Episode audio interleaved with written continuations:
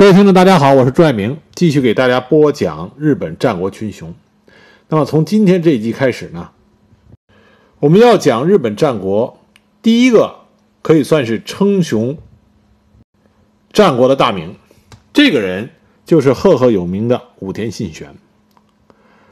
战国有几位大名啊？就是当然很多大名都有他自己的事迹，但是真正可以算得上称雄日本的大名就那么几个啊：武田信玄、上杉谦信、织田信长、毛利元就啊、德川家康，他们属于第一梯队的。当然，丰臣秀吉不算在他们这个行列里边，因为丰臣秀吉本身并不是大名，他是一统日本的关白。他也是和这几位应该算战国时期人物里的第一团队。那么这几位呢，有一个比较相同的特点就是有雄才、有伟略，而且有着不不不中断的啊进取心。当然，这边比较另类的呢是上杉谦信啊，上杉谦信后来皈依佛教以后，他的进取心进步就没有其他几位那么强烈了。啊，后后边我们讲到上杉谦信的时候，再具体跟大家说。那今天开始呢，就给大家讲这其中第一位大名，就是武田信玄。武田信玄是在一五二一年十二月一日出生于直竹旗馆，又名胜千代，是甲斐大名武田信虎的长男。一五三三年，信虎替他迎娶了上山朝兴的女儿作为正室。那么这位夫人呢，于次年怀孕。并且难产而死。我们注意，一五三三年武田信玄多大呢？他才有十二岁啊！这个时候，他第一个夫人就因为难产而死。那么，在武田信玄元服的时候啊，成年的时候，信虎托当时室町幕府第十二代将军足利义晴赐下偏讳，改其名为武田晴信。并且续任从五位下大善大夫啊，有了官职。同年，武田晴信迎娶了第二任正室三条夫人。为什么说武田信玄啊，在日本战国中威名赫赫呢？他一生开拓领地达到八十五万担至九十余万担之多，唯一能和他匹敌的战国大名，就只有织田信长和毛利元就。武田信玄一生从十六岁上战场以后，比较大的战斗一共打了八十场，只有三次他是被迫防卫，其余全部都是进攻。在他军队的前方，永远是飘扬着风林火山，出自《孙子兵法》的大旗，啊，旗上写着“其疾如风，其余徐如林，节锐如火，不动如山”。在武田信玄从事的战争中，攻城战达四十八次之多，而且武田信玄的攻城战堪称悍勇，都是以强攻围城为主，甚至有的时候为了一座城池，付出几个月以上的时间，不攻陷就绝不退兵。他和上杉谦信两个人所进行的一系列的川中岛会战，也叫川中岛合战，这是日本战国史上。最辉煌的一篇。日本曾经把武田信玄和上杉谦信这战国双雄在川中岛合战的时候的壮丽举啊壮丽的情景，拍了一部电影叫《天与地》。看过以后，你就会感慨，武田信玄和上杉谦信就像日本战国时候的周瑜和诸葛亮一样。那么，日本战国的这些著名的大名啊，还有一个特点。就是经常会留下一些流传后世的名言名句，像上杉谦信、织田信长、德川家康，他们都有；丰臣秀吉啊都有。武田信玄呢也不例外。他留下的名句是：“此身此骨归于天地，不沾红尘，独自风流。”他还说过：“如果有一天我死了，我不需要葬礼，只需要所有人缄默不言。”关于军事，他说过。深谋远虑之事，可知战局之始终；意料敌军之举止。这就是一代的日本名将武田信玄的风范。那么，关于武田信玄呢？最重要的史料叫做《甲阳军舰》。这部书呢，非常详尽地描写了武田信玄的一生。那么其中有一些真实性呢，依然是有待考证。但是这部史书呢，对于了解武田信玄的用兵的理论、兵制、军团的编成、兵器的运用，都描写的极为详尽。但是这本书之所以被人批判，并且认为其中的真实性有待考证，主要是因为在这本书中，关于武田家的家臣山本勘助有着很多的描写，但是在同一时代的史书里边，基本很少会提到山本勘助这个人物。所以有人甚至说，这本书实际上是由山本勘助的儿子写的，根据山本勘助对于武田信玄一生的描述。然后再进行呃一定的加工啊，那么出了这本书《甲阳军舰》。但是《甲阳军舰》这本书呢，还有很大的历史意义，尤其是关于武田信玄和上杉谦信之间的川中岛之战。《甲阳军军舰》呢，是现在唯一的一部最详细记载川中岛之战的史料。当然，《甲阳军舰》这本书，一般的公认啊，就公共识。认为它的作者是高坂昌信，啊，是当时武田家的一个著名的家老。总而言之，《甲阳军舰》这本书呢，对于研究和了解武田信玄有着很大的历史价值，但是其中的史料具体的真实性有待考究。我们谈到武田信玄有两个名字，一个是武田晴信，一个是武田信玄。武田晴信呢，是他元服的时候将军起的名字；信玄呢，是来自于他的法号。他的法号叫做德荣轩信玄，啊，那么中间信玄那两个字作为简称，那么很多人就后来越来越多的人管他叫做武田信玄。那么武田信玄上沙场，他的首阵是在他十五岁的时候，一五三六年啊，这一年他十五岁。当时武田信虎呢，率领着众普代家臣，合计兵力八千余人，杀奔向信农的门户，信农大井一族的平贺元心。率领三千人镇守的海野口城，几经波折，始终不能攻下顽强抵抗的这座城池。一个月后，时至凌冬，那么武田信虎就率军自海野口返回甲斐啊，因为天太冷了，就返回甲斐，打算再做打算啊，再做打算。那武田晴信这个时候十五岁，与其相随的仅三百零四人，趁夜奇谋，趁着海口口城的守敌认为。武田的大军已经撤回去了，防备心减弱的时候，突然之间趁夜逆袭了海野口城，最终攻破城池，俘虏了守城方总大将平贺元心。那么武田晴信在战场上的首次表现，就是以敌十啊以敌敌十的一个惊人的攻略。少年英武，令人惊艳不已。可是他的父亲武田信虎对此反应冷漠。并没有对他大加赞赏。那么武田信玄的首阵，就是在甲阳军舰中记录的。关于他这次惊人的奇袭，似乎天生就有一代名将的风采。那么很多史学家对于甲阳军舰中关于这段战史的记载持怀疑态度，认为这段历史是不是真实存在，是要需要考证的。但不管怎样，武田晴信开始登上历史舞台。一五三三年，武田晴信与上山朝兴的女儿政治结婚，那么很快妻子就病死了。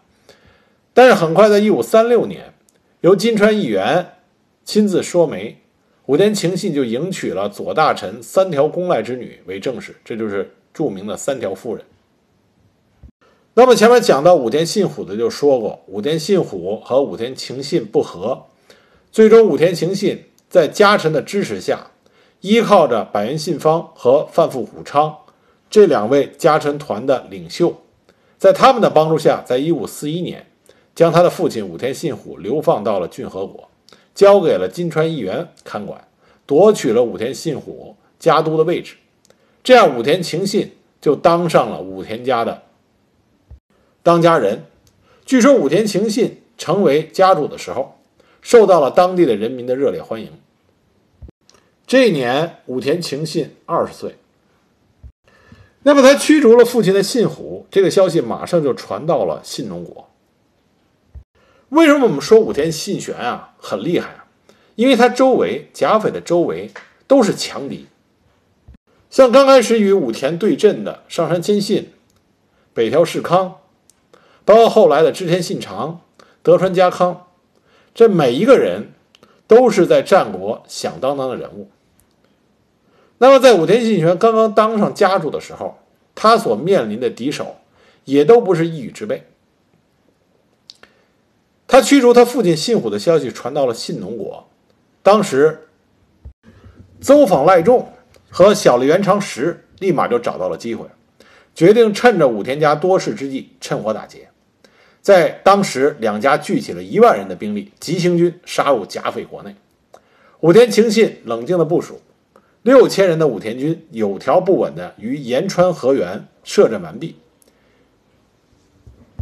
与以邹访部为先锋的联军展开了九旗会战。武田军上下一心，经过激烈的战斗，斩获敌方两千七百颗首级，联军仓皇地退回到信浓。一五四二年，北信浓的村上义清也是蠢蠢欲动，而在九旗战败的。邹访赖仲与小笠原长实，对于因武田晴信的奇迹而招致的失败颇不甘心。这三家再拉上筑摩郡的豪族木曾一在，号称是信浓四大将，四家人组成了一支为数是一万八千人的联军，浩浩荡荡地杀入甲斐国内。武田晴信摆出了积粮筑垒的防御架势，迷惑了敌人的细作。但是在三月八日，率领武田军八千人，急行军九天，到达了赖泽的老表原。信浓联军立马草草地做出了一番准备，但是依然是措手不及。武田军对联军展开了激烈的进攻，经过反复的惨烈的拉锯战，最终信浓联军败退。武田军斩获敌军首级一千六百二十一个，其中包括知名的敌将党野原车之介。和金山兼务。那么赖泽的这场击西战呢，虽然经历了一番凶险，但最终还是以武田晴信的胜利而告终。信浓四大将的联军的优势兵力，最终被武田晴信击溃。那么击溃了信浓四大将联军呢，就使得甲斐度过了武田信玄驱逐父亲以后最风雨飘摇的时期。武田信玄可以开始他的信浓的大攻略。那武田信玄继承了武田家之后，制定了一系列的甲州法度，稳定了国内的秩序，加强生产，开发金山，国力日渐强盛。那么他可以无后顾之忧，展开他的信农攻略。当时信农主要有小笠原、邹访、木曾和村上四大势力。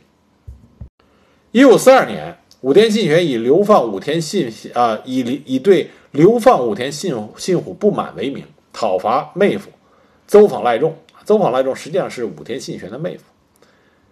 由于邹访下设的高远赖继叛变，高远赖继叛变，邹访军节节败退。七月份，邹访赖仲败降，不久自杀。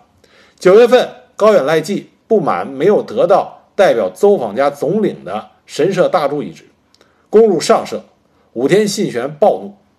以邹访氏遗子，也就是妹妹的儿子，六个月大的银王丸为总领，出兵邹访。九月二十五日的安国寺合战，高远赖继败走。接着，武田信玄奇袭长洼城，活捉了大井真龙，又逼降了吉伦福城的藤泽赖亲，扫平了邹访西方重藩。至此，武田信玄控制了信浓国一大半的地方。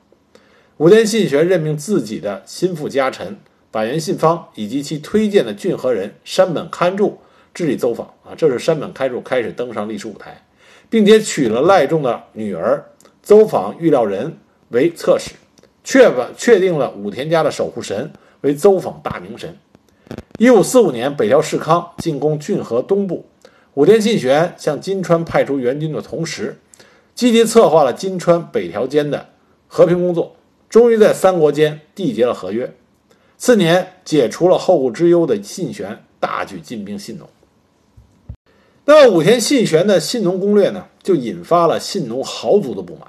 一五四六年，所有内山城的大久真龙之子大久真卿叛乱，武田信玄平叛，进入北信浓，引发了与北信浓当地豪族猛将村上义清的矛盾。武田军平定邹访地区，早已经刺激了村上义清。那么村上军呢，开始沿着千曲川侵入武田领地。一五四八年二月，武田信玄不顾周围的反对意见，在大雪纷飞中进兵信浓，意在攻取村上义清的根据地板城地方。但是十四日的上田园之战是武田信玄一生中最大的败阵经历，因为是冒着大雪行军而来。武田军是疲惫之师，被奋战的村上义清军急袭，伏兵杀了武田军，丢盔卸甲，武田信玄大败。当时为了掩护武田信玄撤退，他的早期的辅聘重臣，当时家臣团对武田信玄最忠心耿耿的两员老将板垣信方、甘利虎太双双战死，武田信玄本人也受伤，武田军只能是回归甲斐。说到这里呢，日本曾经拍过大河剧，就是《武田信玄》，里边关于板垣信方和甘利虎太双双战死那一幕，拍的是令人为之扼腕。因为板垣信方和甘利虎太在那部剧中，那真是忠心耿耿，为了武田家赴汤蹈火，在所不辞。那么武田信玄大败，信浓守护小笠原长实也趁机攻入邹访，邹访西方众纷纷的反叛。武田信玄陷于不利。七月份，小笠原长实在研究峡布阵，武田军从甲府出发，十九日发起攻击，在淡路守多田满赖等的奋战下，小笠原长实败走。后方的信浓小豪族再次归顺了武田氏，小笠原军被截断了归路，溃不成军。多田率领武田军随后追击，占领了同源城。另一方面，驻守内山城的。小山田信友攻击倒向村上义清的左有国人众，武田信玄亲自出马，占领前山城，建立了进军的据点。在失败之后，在前面的败仗之后，又恢复了元气，继续着他的信浓国攻略。一五五零年七月，在大厅豪族仁科道外的指引下，武田军分路攻入信浓，武田信玄攻占深治城。并将之定为信州主城，以马场信房为守备。另一方面，因硬攻难以奏效，武田信玄招原来的信浓豪族海野洞纲的儿子真田幸隆为家臣。啊，马场信房、真田幸隆，这都是武田家赫赫有名的家臣。那么，让真田幸隆展开了对村上义清控制下信浓豪族的拉拢劝诱工作。真田在北信浓奔走。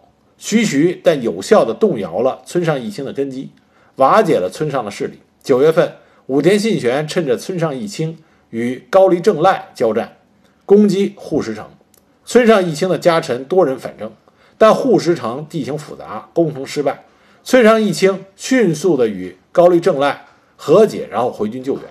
村上义清呢，与小笠原长实两面夹击，再度击退了武田军的进攻。武田军后撤。横田高僧等啊，横田横田高松等战死。一五五一年五月，村上义清出兵救援小笠原，被保科仁信的部队所阻止。真田幸隆趁机的夺取了护石城，同时武田军攻破平赖城。小笠原的势力这个时候濒临崩溃。一五五二年正月，高远赖纪反叛失败自杀。五月份，小笠原长时离开信浓，到处流浪，无力复国。一五五三年，武田信玄修建攻略信浓的军用道路，克服地形的不利。武田军三路出击，征伐村上义清。北条氏康呢，也传令关东的北条氏支援。村上义清这个时候已经难以抵御武田信玄的攻势，北信浓诸城陆续的被攻陷或者反正。村上义清呢，与小笠原长时一起逃到越后，去投靠了上杉谦信。这个时候，上杉谦信的名字呢叫长尾景虎。那么，正是因为这件事情，引起了武田信玄与他一生最强大的对手上杉谦信的一系列的精彩较量。